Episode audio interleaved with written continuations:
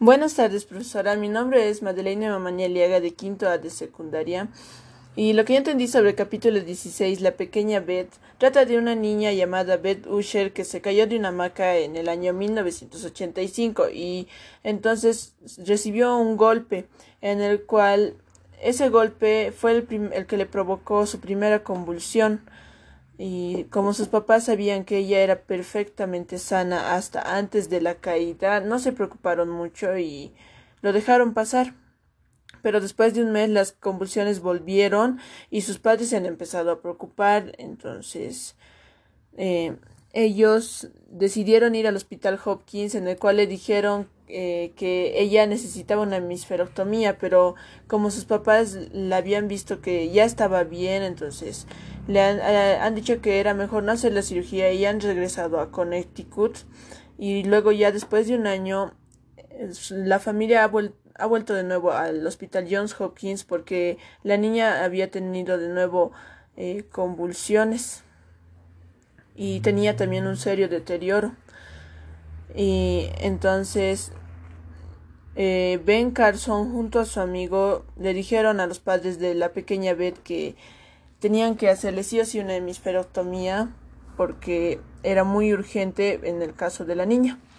Entonces los padres en ese momento decidieron aceptar ya la cirugía y la aceptaron y después de la cirugía los doctores y las enfermeras le hablaban a la niña pero ella no respondía, estaba como en coma, entonces sus papás empezaban a torturar el por qué,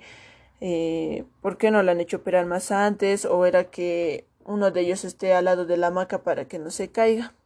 Hasta que una noche en la cual su papá había estado acompañando a su hija en donde estaba ella, eh, eh, ella le respondió diciéndole papi me pica la nariz y entonces su padre se alegró y empezó a gritar por todo el pasillo del hospital que ella había hablado. Y todos se han se han puesto felices todos los, los las enfermeras y los doctores y la fueron a ver. Y aunque su recuperamiento fue un poco lento lograron salvarla. Beth después de un tiempo ya ya no necesitaba ya el respirador y le quitaron el respirador y después ya ella ya estaba normal y también ya se puso bien y se fue ya del hospital. Luego hubo otra niña llamada Dennis, la cual tenía 13 años. Entonces ella había llegado al, eh, al, hospital Johns Hopkins en un estado epiléptico, el cual los preocupó a los doctores. Y Ben Carson se dio cuenta de que igual tenía que hacerle una cirugía inmediatamente. Entonces habló con los demás neurocirujanos, pero ellos le dijeron que no, que no podía hacer eso. Y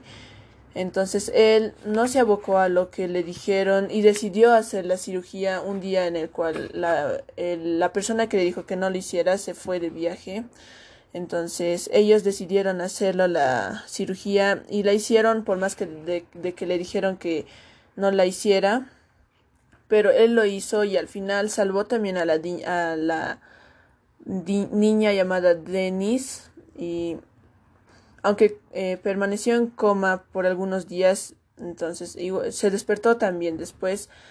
y había también ya dejado de tener convulsiones gracias a la cirugía y ya después de todo lo que había pasado a la niña Denise también ella volvió a ser la misma niña de antes y estaba bien desde entonces. Y Ben Carson no tenía ningún rencor ante el compañero que causó esa posición eh, en contra de que no haga la cirugía para la persona llamada Dennis.